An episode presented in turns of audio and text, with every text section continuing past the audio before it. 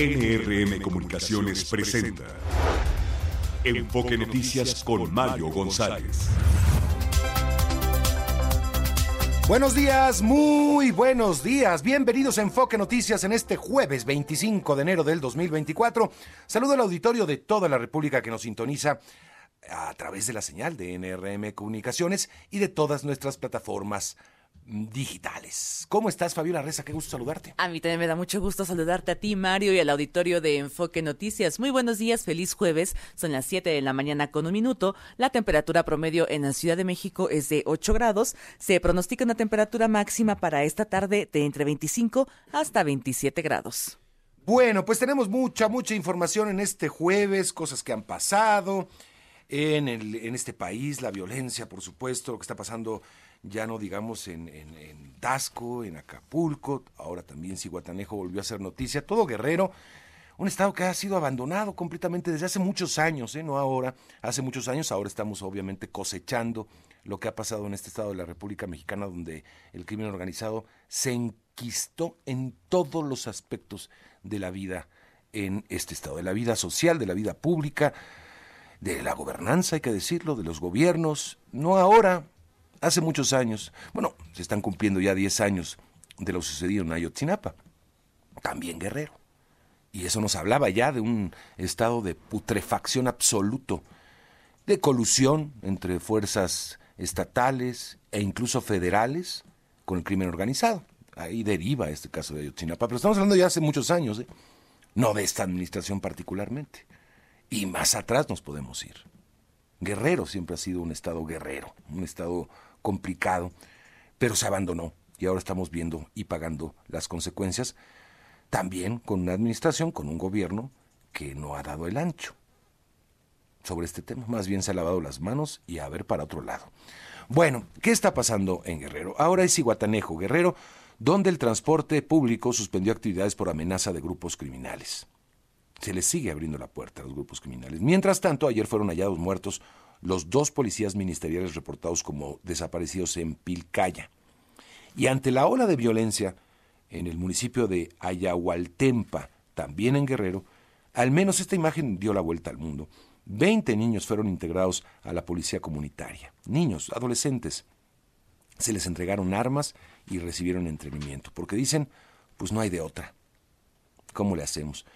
El fenómeno de guardias comunitarias surgió en Guerrero hace muchísimos años, antes incluso de la llamada guerra contra el narcotráfico que inició el expresidente Felipe Calderón, mucho antes, fueron los primeros fenómenos, pero hoy resurgen ante la situación que se está viviendo por el crimen organizado. Antes eran por asuntos de tierra, asuntos incluso en otras regiones del país religiosos, ahora son por el crimen organizado. Por cierto, el secretario de Seguridad Pública de Guerrero, Evelio Méndez Gómez, renunció al cargo. Hasta el momento se desconocen los motivos. El gobernador de Tabasco, Carlos Merino, asegura que ya se están investigando los hechos violentos registrados en Centro, Tacotalpa y Macuspana. Confirmó que no hubo detenidos. Vamos a escucharlo.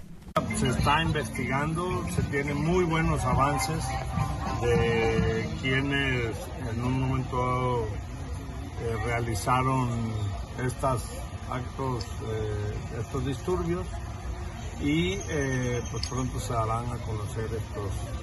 No, no hay detenidos, pero sí se está identificando a quienes presuntamente, como se debe decir, eh, habrían que hay al parecer alguna relación con, con estos otros eventos o, o este, aciertos y golpes y incautaciones que se han dado por parte de la autoridad.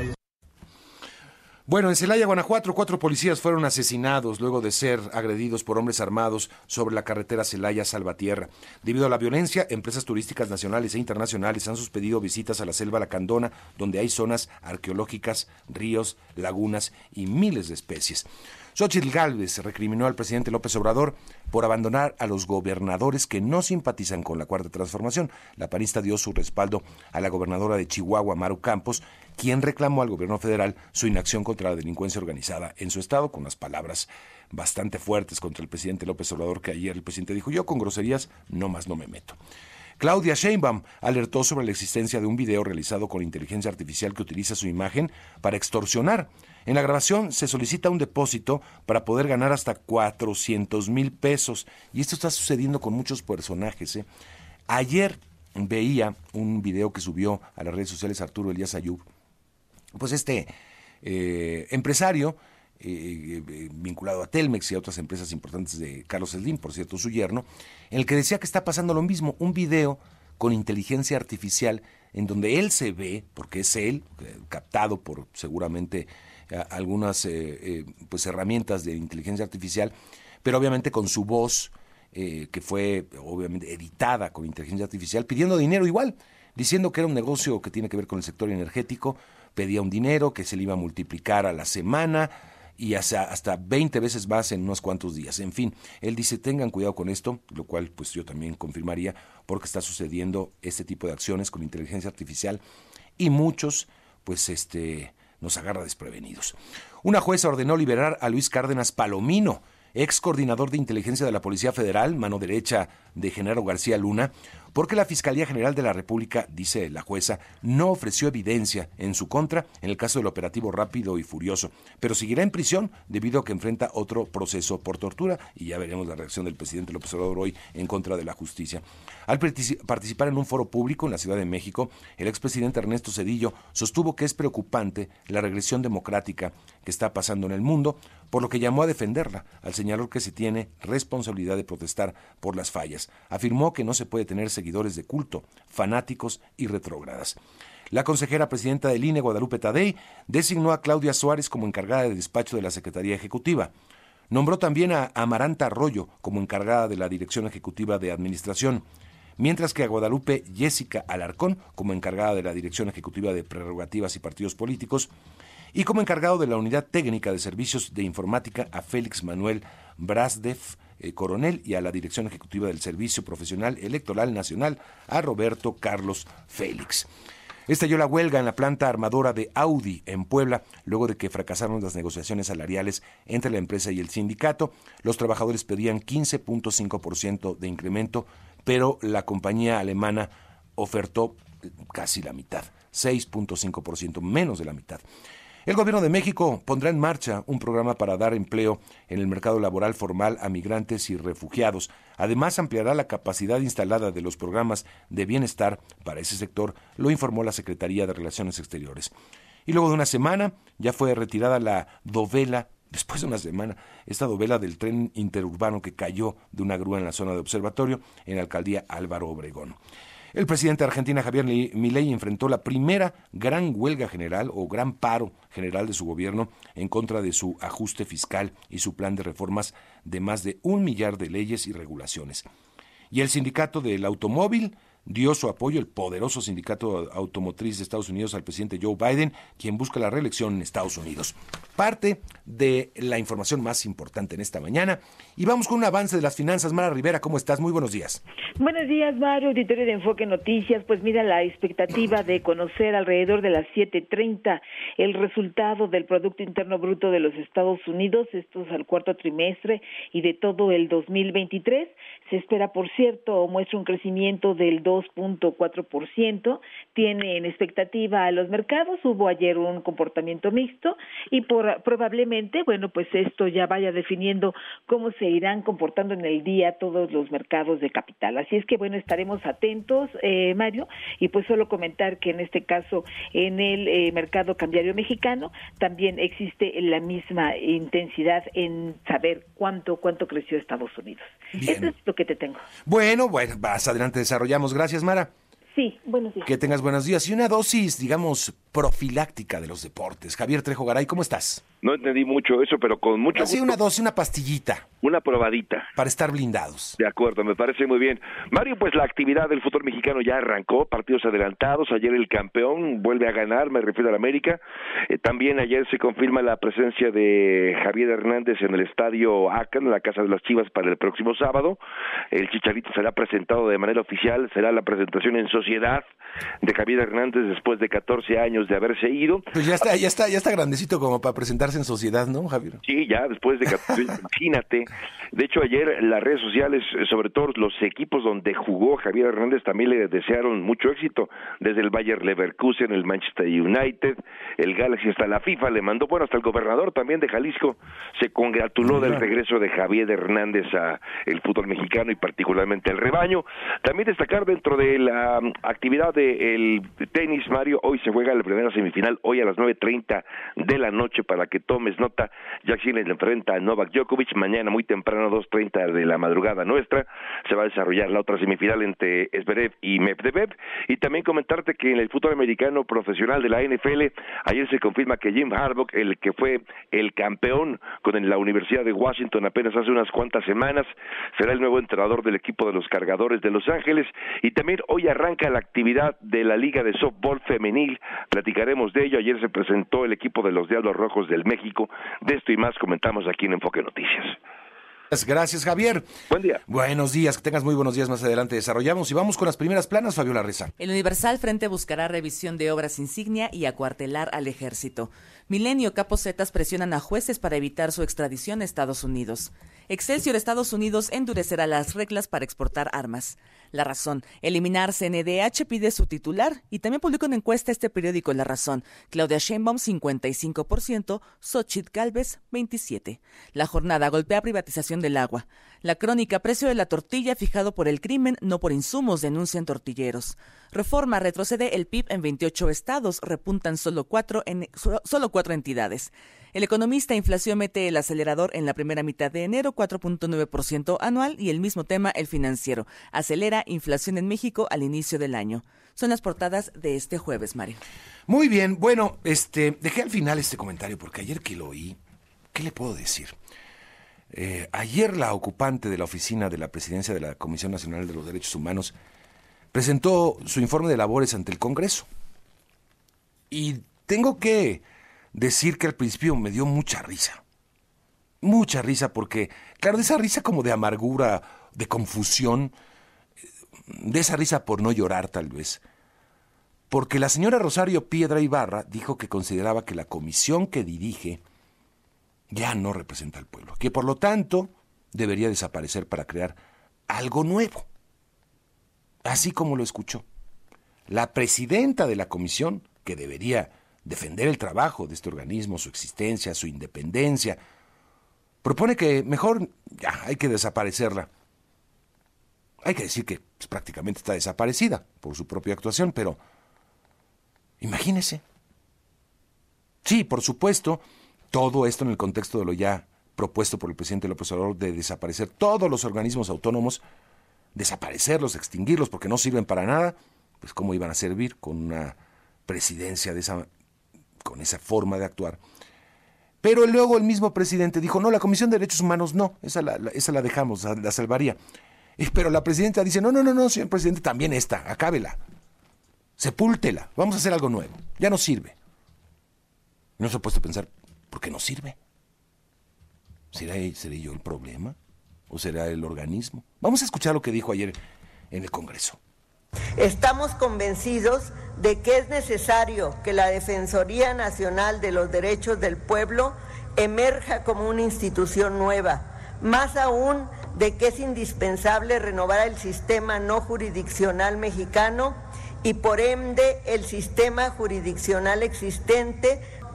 Hemos hecho nuestra parte, somos el único órgano constitucional autónomo Em, que ha emprendido su transformación por iniciativa propia para dejar atrás ese esquema que nos impuso el neoliberalismo.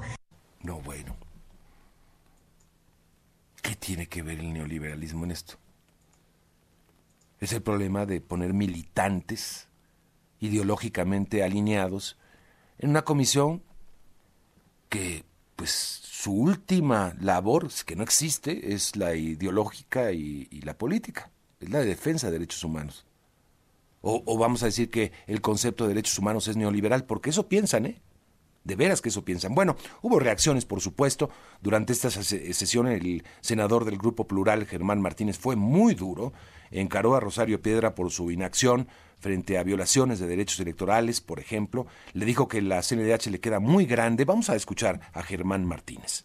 Esta fotografía usted la debe honrar denunciando como persona violaciones a los derechos electorales de los mexicanos antes de que se abra la competencia a la Comisión Nacional de los Derechos Humanos. Esta fotografía, si usted guarda silencio frente a las violaciones, frente al dinero impúdico que se entrega a Claudia Sheinbaum, esta fotografía a usted le queda grande. Le queda grande la Comisión de los Derechos Humanos y le queda grande el recuerdo de su madre. Bueno, pues duro lo que dijo el senador Germán Martínez. Efectivamente, si algo ha distinguido esta comisión bajo la tutela de Rosario Piedra es que no sirve para mucho. Ella dice que han emprendido la transformación y que están en otro, en otro nivel ya, pues ¿para qué desaparecerla? Para hacerle el caldo gordo al presidente, no hay de otra. Nadie recuerda hoy alguna resolución, alguna recomendación importante que haya emitido esta, esta comisión en los últimos cinco años. Nadie. Y estamos en momentos complicadísimos, delicadísimos de violación a los derechos humanos en muchos ámbitos, violaciones de instancia, eh, instancias del Estado mexicano a ciudadanos, del ejército y de otras muchas instancias, pero nadie, nadie que yo conozca en su sano juicio pensaría o piensa en acudir a la CNDH para buscar su protección. Nadie. ¿Quién lo haría? Y es que, más allá del organismo, que por cierto tiene atribuciones constitucionales importantes, su actuación se ha visto mermada, disminuida, con una presidencia que simplemente ha decidido ser una simple oficina administrativa del gobierno federal y eso no sirve para nada. Cuando su labor es cuestionar las acciones de entidades de gobierno contra ciudadanos, de eso se trata. ¿Y por qué no sirve esta comisión? Porque su presidenta es más una militante que una especialista en derechos humanos. Recuerdo que hace poco fue noticia la Comisión Nacional de los Derechos Humanos, sí, por una resolución, por un documento, porque su presidenta sí intervino, envió un comunicado en un asunto que consideró delicado y violatorio de los derechos humanos. Claro, a sus derechos humanos. Sí, es que es increíble, de verdad. Yo, nunca... Vaya. Fue un comunicado en el que la presidenta muy indignada habló que le estaban violando los derechos humanos a una periodista porque la criticó, ¿no? Y entonces envía un comunicado. Ahí sí envía un comunicado. Es increíble, de veras. Increíble. Y hay que, para no estar simplemente en dichos, de mi parte o interpretaciones, hay que recordar que el Consejo Consultivo de la Comisión se ha opuesto al trabajo de Rosario Piedra Ibarra, que ha partido prácticamente la presidenta del Consejo Consultivo. Enviaron un comunicado donde renunciaban todos, todos, todo el Consejo Consultivo, de especialistas. De forma sistemática, dice ese comunicado, ha obstaculizado nuestro trabajo llegando al extremo de ignorarnos por completo amenazar y calumniar. Se lee en la carta que enviaron los comisionados o los miembros del Consejo Constitutivo de la Comisión de Derechos Humanos. Qué triste, qué triste. No es solamente la Comisión de los Derechos Humanos la que ha caído en esto. Han sido muchas otras instancias, bueno, que le digo de Notimex y de tantas otras instancias del Estado mexicano, que funcionan por su gente, porque las instituciones son eso, son gente trabajando dentro de estas instituciones, construyéndolas.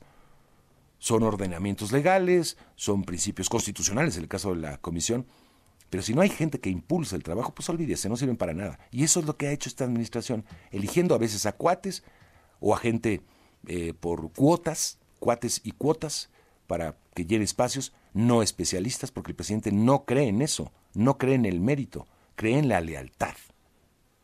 Y eso es grave para un país que va desmoronando sus instituciones. Delicadísimo. Bueno, vámonos a la pausa. Son las 7 de la mañana con 19 minutos ya y vamos a escuchar algo de música. Vamos a ponerle buena cara al jueves. Hoy festeja 43 años de vida la cantante estadounidense Alicia Keys. Nos vamos con ella.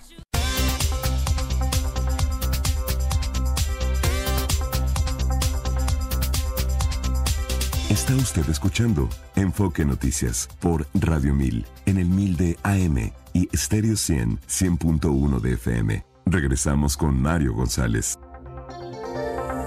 Oiga, y se me olvidaba decirle una cosa sobre el tema de Rosario Piedra y la Comisión Nacional de los Derechos Humanos. Mientras ella presentaba su informe y era cuestionadísima por los unos resultados de la, de la comisión, por la lamentable actuación de esta comisión en estos últimos años. Bueno, en ese mismo momento, México estaba recibiendo más de 300 recomendaciones durante su cuarto examen periódico universal ante el Consejo de Derechos Humanos de Naciones Unidas. Militarización, desapariciones, violencia contra periodistas y personas defensoras de derechos humanos también, discriminación contra grupos vulnerables, fueron parte de los temas que abordó esta, eh, pues esta oficina de, Naciones Unidas que hace el examen periódico universal ante el Consejo de Derechos Humanos de la propia Naciones Unidas. En fin, eh, mientras estaba diciendo que habían reformado la Comisión Nacional de los Derechos Humanos y que estaba en otro nivel, y que, pero que había que extinguirla, allá nos estaban dando de cachetadas. Zapes, ¿no? Como zapes, así, ¡pam! Tomen, órale, 300 recomendaciones.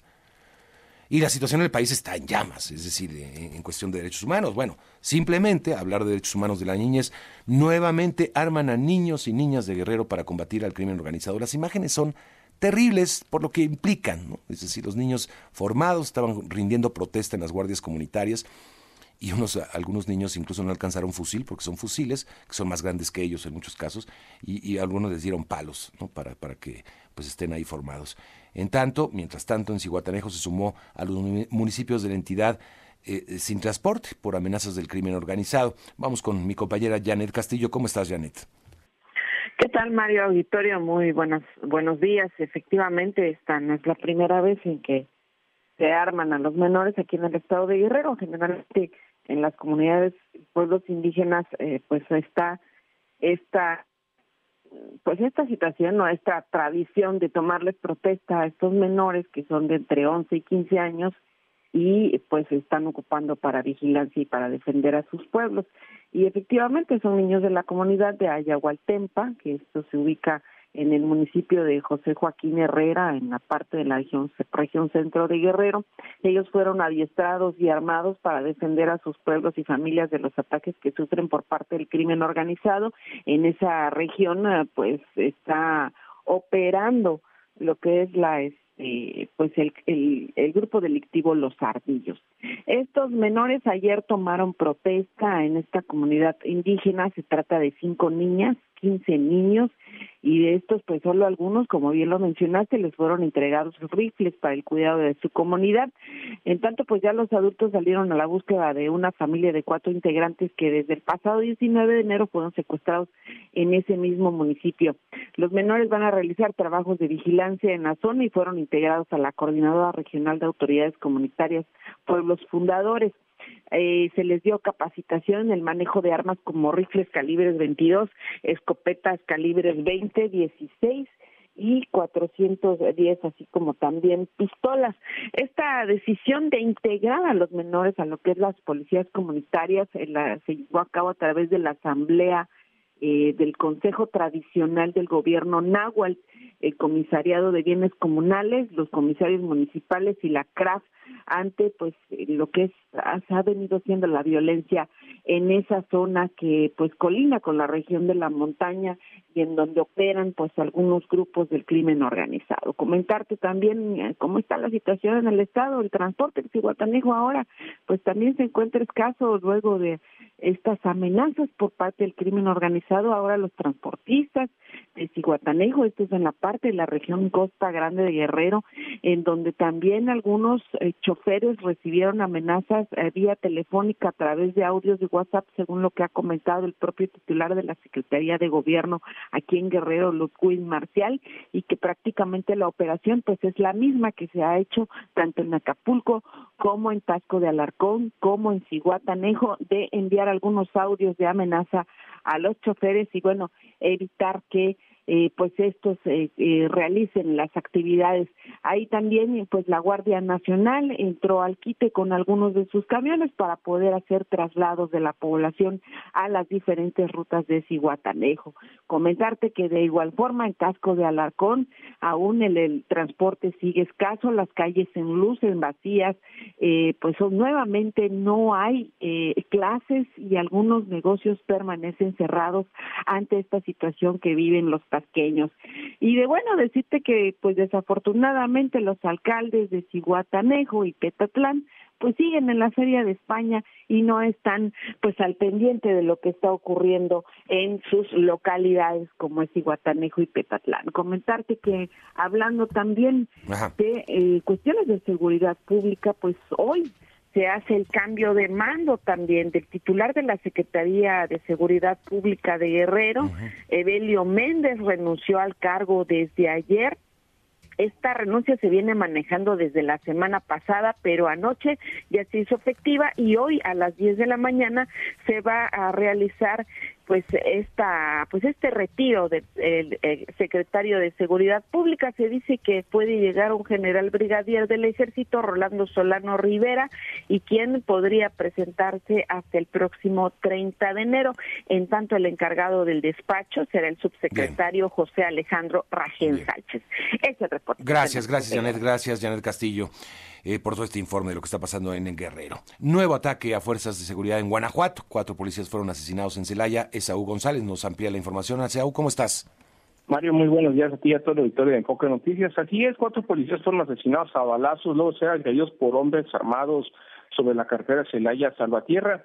Según el comunicado de la Secretaría de Seguridad Ciudadana de Celaya, informó que anoche este miércoles cuatro elementos de la policía fallecieron luego de ser balaceados.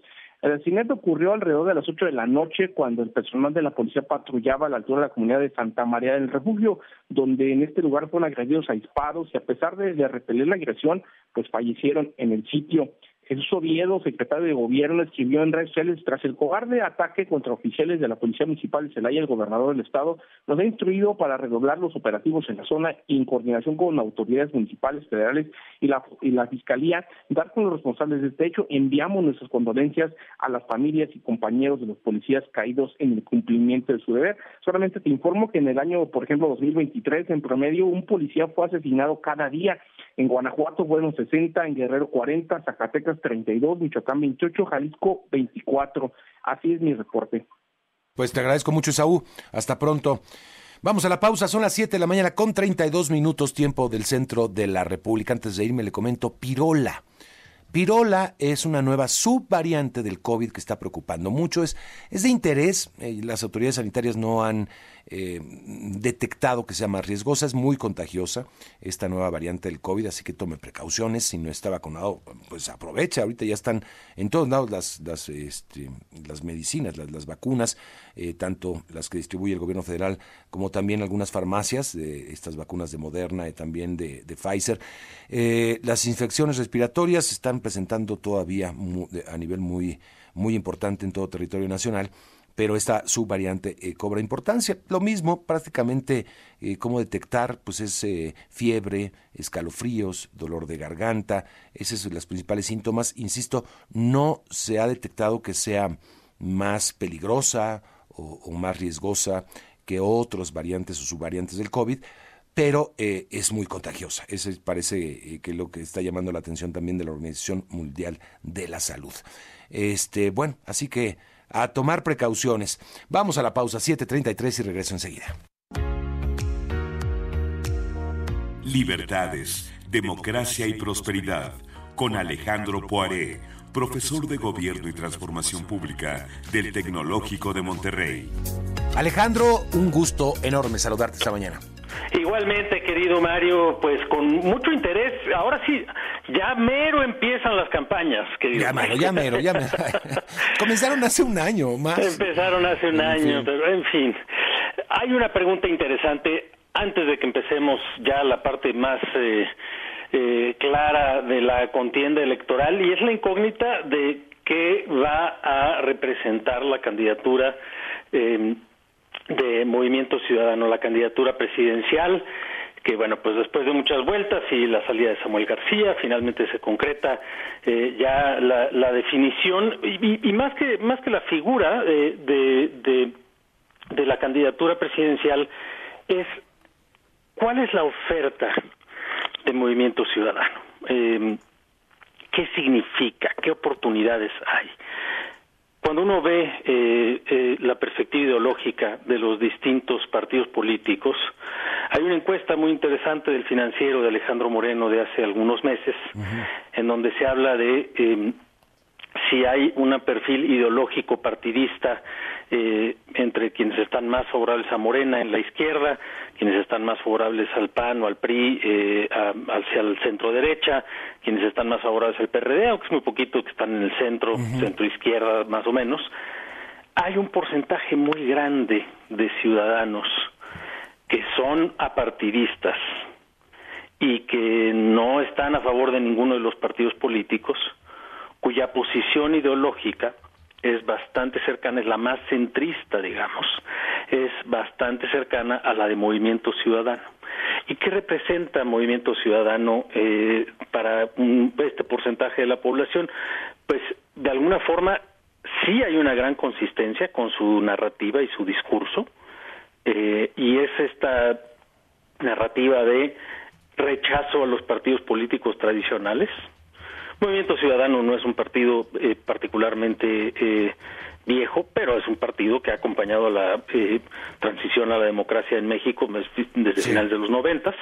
Em, originalmente se llamaba Convergencia, Convergencia Democrática, luego Convergencia, ahora Movimiento Ciudadano, em, pero sí ha sido capaz en su proyección de distintas figuras, algunas cercanísimas a los partidos políticos, es decir, expresidente de partidos, el propio Dante Delgado, eh, eh, en otros momentos otras figuras, a pesar de esto, sí ha sido capaz de atraer a eh, personas y figuras relativamente más jóvenes a sus candidaturas o que han salido de los espectros partidistas o que tienen una reputación más de menos cercanía o menos de una perspectiva menos tradicional con los partidos políticos eh, PAN, PRI, PRD y el propio Morena. Esa oferta de ser cercanos a los votantes independientes, esa oferta de estar lejanos del PAN, PRI, PRD, es en parte lo que explica, lo que yo creo que ha sido una buena decisión de parte del Movimiento Ciudadano, el no buscar una coalición eh, con la oposición en lo electoral, eh, y es, creo yo, la gran pregunta de la candidatura eh, de Álvarez Maínez, si va a ser capaz de motivar esa sensación, motivar esa perspectiva, eh, pues más allá de los bastiones que tiene ahorita Movimiento Ciudadano, no triviales, en Nuevo León y en Jalisco y en algunas otras ciudades en menor medida. Em, hay una oportunidad, en fin, no estoy diciendo que, crea yo que esto se vaya a convertir en una elección a tercios, Sí, no, Yo eso mucho más probable con Samuel García, pero no creo que no debemos de menospreciar el espacio electoral que sí tiene y que sí se ha construido Movimiento Ciudadano, eh, aunque pues, desde luego vamos a ver qué pasa.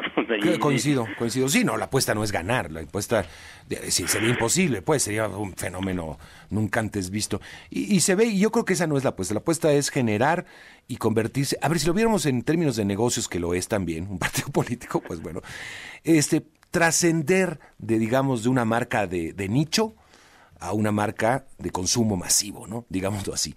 Este, en ese nicho en donde se quedó, pues Partido Verde ya ahí se quedó ahí siendo rémora, o Partido del Trabajo, lo mismo, y, este, y el PRD que se ha convertido, pues también, ¿no?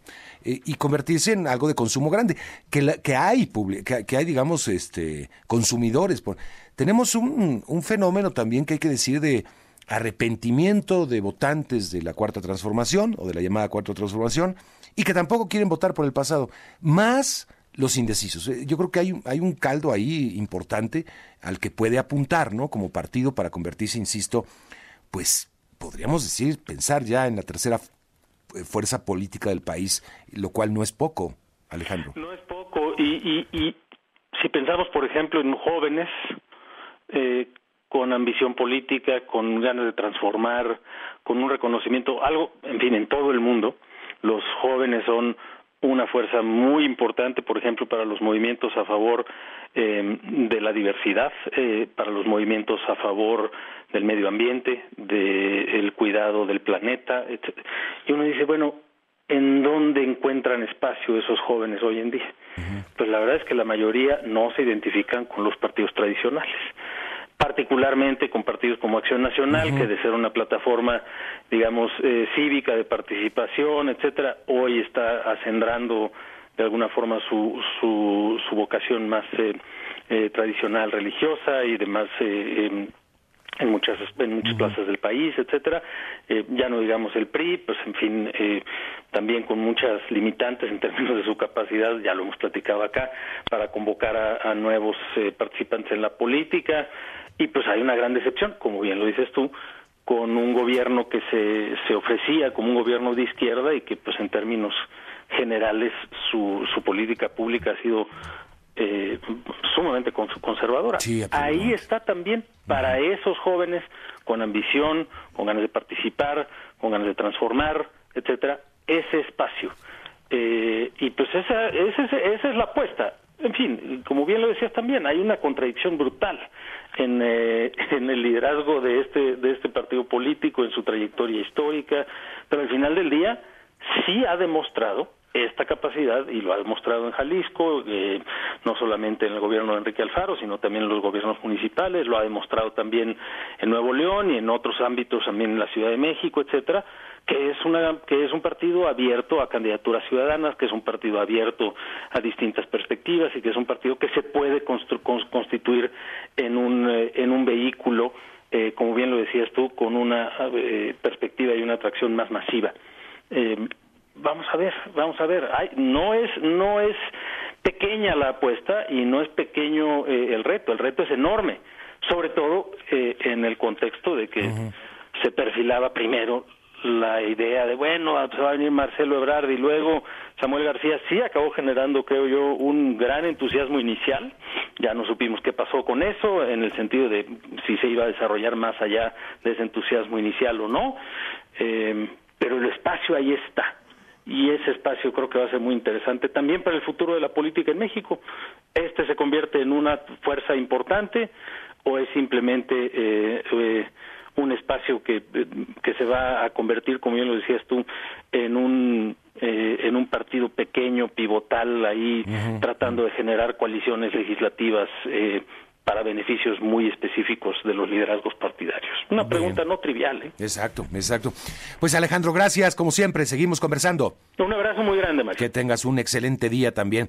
Bueno, eh, hay encuestas que siguen saliendo. Fabiola Reza, tenemos esta de, eh, de, este, de esta, eh, ¿cómo se llama? De crónicas. Es de la razón. De la razón, perdón. Es de la razón, es una encuesta de Verumen que publica este jueves el periódico La Razón. Claudia Sheinbaum lidera las preferencias con el 55% de los votos votos, Xochitl Galvez 27, y me parece que esa es la primera encuesta que ya incluye el nombre específico de Jorge Álvarez Maínez como candidato de Movimiento Ciudadano, un 3% de preferencias, Mario. Bien, y también tenemos esta donde habla también de una separación, ya una, ampliación de ventaja de Claudia Sheinbaum, es una encuesta que está también reportando, reporte índigo con facto métrica. Eh, y bueno, habla también de la opinión positiva de los partidos. Fíjate que Movimiento Ciudadano no anda tan mal en, opinión positiva según esta encuesta, ¿eh? está con el 51.1%, por ejemplo, frente al PAN, que tiene un 32.3%, o sea, ha caído la opinión positiva de este partido político también. Sí, ya lo decía Alejandro Párez, de los partidos tradicionales parece que esa es el, la tendencia, ¿no? A, a cuestionar los partidos políticos tradicionales. Y bueno, ya cuando nos vamos a eh, de los aspirantes, por ejemplo, opinión positiva, 81.1 Claudia Sheinbaum, 42.8% Jorge Álvarez Maínez y 39.3% de Xochitl Galvez. Ahí le ganarían todos a, a, Xochitl Galvez. Y este, y bueno, eh, pues así están las cosas, así parten, ¿no? De, en este piso. Todos coinciden en que hay una ventaja, otros le dan mucha ventaja a Claudia Sheinbaum, otros no tanta. Bueno, ahorita creo que estamos muy lejos, eh, bueno, no tan lejos, estamos a unos cuantos meses ya de la elección y todavía no empiezan las campañas, vamos a ver ya el momento del arranque, la fotografía del arranque, que falta un mes eh, y un poquito más, cuán, y eh, el cierre. Yo creo que eso va a ser lo importante. La presidenta del INE, Guadalupe Tadella, designó a seis encargados de despacho, aprovechando pues que eh, la Suprema Corte le dio luz verde, entre ellos la Secretaría Ejecutiva tan polémica. Sergio Perdomo, ¿cómo estás? Hola Mario, un saludo a la audiencia. La presidenta del INE, Guadalupe Tadei Zavala, dio a conocer nombramientos en seis áreas del primer nivel en el órgano electoral. A quienes estaban con el pendiente ya hay una respuesta, los cambios son inmediatos, se trata de seis movimientos, cuatro encargaturías son encabezadas por mujeres y dos por hombres. Se trata de seis perfiles, de los cuales cuatro son mujeres y dos hombres, y sin embargo, bueno, pues de esta forma ya hay relevo en la Secretaría Ejecutiva, el cargo más importante durante estas elecciones. Se nombró a Claudia Edith Suárez Ojeda como encargada de la Secretaría Ejecutiva y a Maranta Arroyo Ortiz encargada de la Dirección Ejecutiva de Administración. También la presidenta del INE, Guadalupe Tadei, designó a Guadalupe Jessica Alarcón Góngora como encargada de la Dirección Ejecutiva de Prerrogativas y Partidos Políticos y a María del Carmen Urias Palma como encargada de la Unidad Técnica de Transparencia y Protección de Datos Personales. Bueno, pues entonces el INE está completo. Hoy hay sesión a partir de las 10 de la mañana y ya veremos en acción a los nuevos funcionarios que de hecho ya están trabajando desde hace muchos años en el INE. Y bueno, también paso a la casa de enfrente, al Tribunal Electoral, sesionó y está ordenando al INE que resuelva temas que tienen que ver con la paridad en la presidencia de la República, porque hoy en día, bueno, pues tenemos dos eh, precandidatas a la presidencia, sin embargo, Movimiento Ciudadano no está cumpliendo con el principio de paridad porque trae a Jorge Álvarez Maínez. En sesión pública semanal, el Tribunal Electoral del Poder Judicial de la Federación resolvió que el Congreso de la Unión ha sido omiso no ha trabajado para garantizar la paridad de género en la elección de la presidencia de la República. Y bueno, pues de esta forma, la presidenta de la Sala Superior, Mónica Soto, destacó la urgencia de que estas medidas se emitan antes del registro de las candidaturas a titular de presidencia de la República en la tercera semana de febrero. Escuchemos a Mónica Soto. Si se tiene en cuenta de que el registro de candidaturas a la presidencia de la República tendrá verificativo en la tercera semana de febrero, por lo que existe el tiempo suficiente para su implementación. Habida cuenta de que este Tribunal Electoral ha sostenido el criterio de que la implementación de medidas afirmativas puede realizarse antes del registro de las candidaturas correspondientes. De igual manera, debe considerarse el contexto histórico de esta controversia. Nunca en la historia de nuestro país hemos tenido una mujer en la titularidad del Poder Ejecutivo. Y en ese sentido es la urgencia de aplicar medidas afirmativas, efectivas e inmediatas para remediar tal situación, lo cual no requiere mayor justificación. Mario, pues así las cosas, quiere decir que la presidencia de la República pues tendremos una posibilidad de tener una mujer en la presidencia, pero en las leyes no está estipulado, así es de que pues coincide hoy en que los partidos, los grandes, presentaron a dos mujeres, sin embargo, en la ley no dice absolutamente nada. La magistrada Yanine Otálora también rechazó en esta sesión pública que la paridad en el Poder Ejecutivo se garantice con la integración de mujeres al gabinete. Escuchemos a Yanine Otálora. Es decir, mi criterio es que el INE tiene atribuciones para vigilar que los partidos nacionales cumplan con la paridad en la postulación de sus candidaturas y en este caso tiene además plenas atribuciones y competencias para regular en caso de una omisión legislativa el tema de la paridad para la presidencia de la República.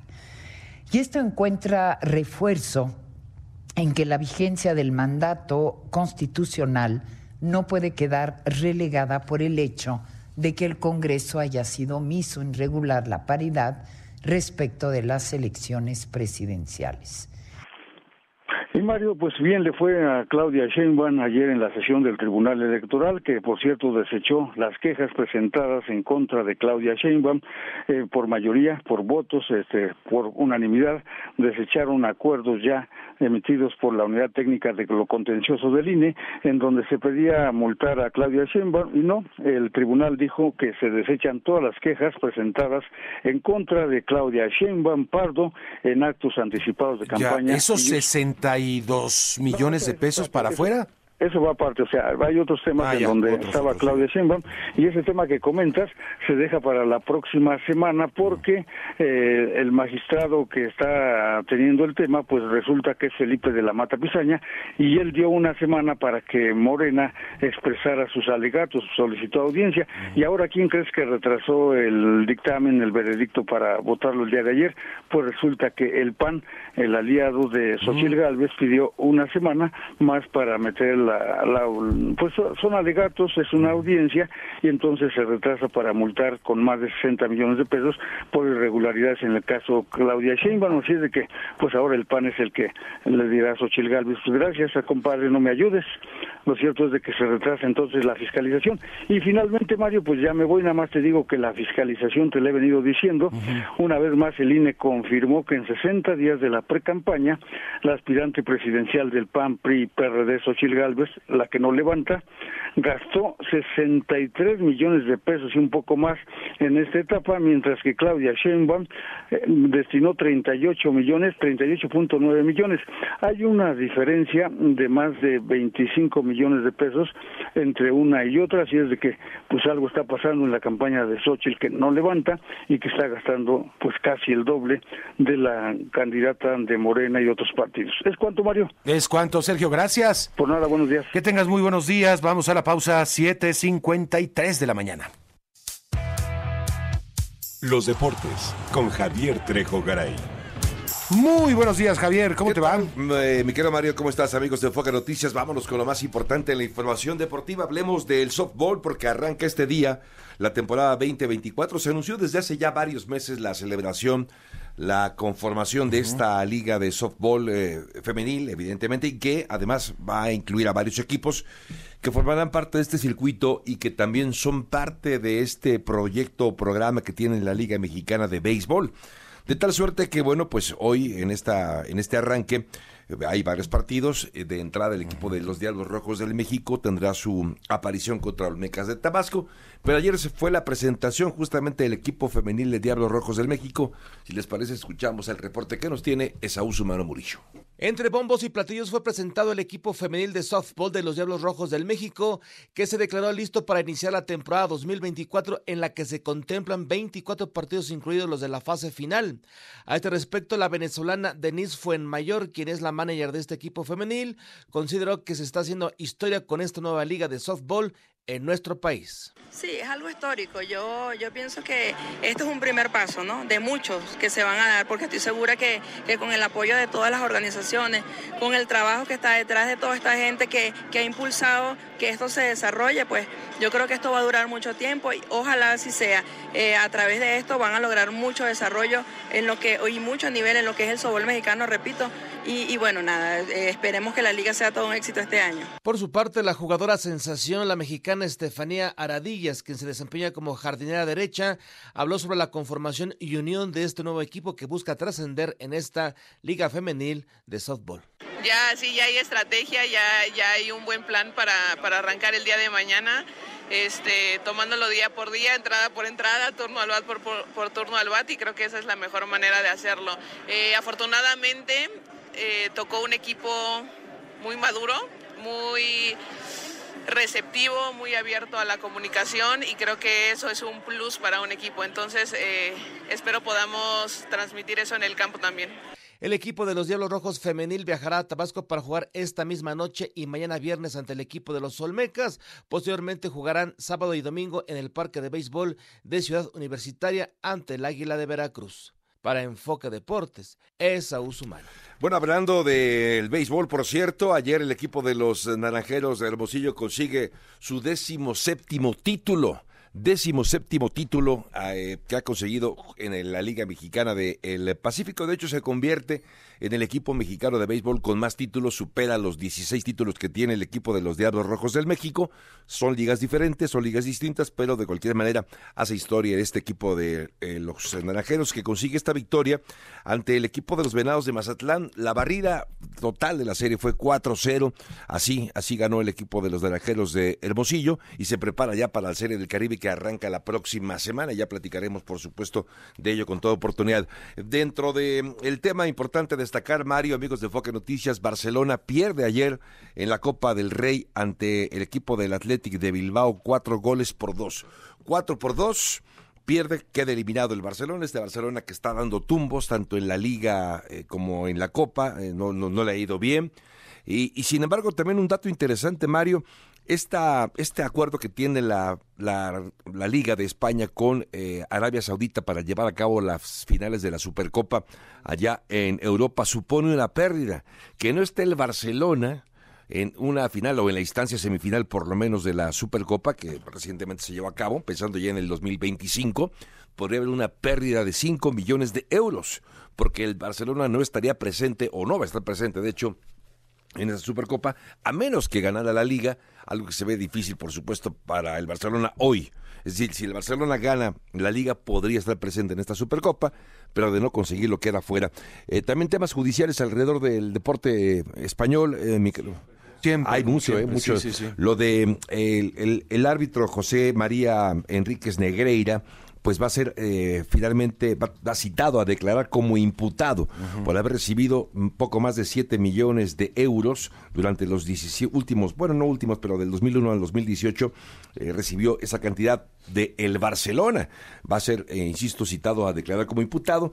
Y lo de Rubiales, el expresidente de esta Real Federación de Fútbol de España, que le dio un beso a Jenny Hermoso, bueno, pues podría ser ya, de hecho se confirma que estará siendo ya acusado de manera formal, lo cual incluso podría llevarlo a la cárcel al mal logrado Luis Rubiales. En fin, eh, hay que hablar de otros temas, Mario, si te parece lo hacemos un poco más adelante, pero la invitación para que nuestros amigos de Enfoque Noticias sigan el desarrollo de su deporte favorito a través de la plataforma de la página yo les invito a que bajen la aplicación de caliente.mx, que es gratuita y reciben mil pesos para esa primera apuesta. El fútbol mexicano, por ejemplo, que ya tuvo actividad del día ayer, con la victoria, por ejemplo, del América que le pegó al conjunto de Juárez, dos goles por cero, también partidos de la Liga de España y la ronda de finales de conferencia en el fútbol americano lo pueden seguir y disfrutar y ganar también, ¿por qué no? En caliente.mx. Bajen la aplicación, de verdad, muy amigable y ustedes pueden ahí navegar y encontrar opciones para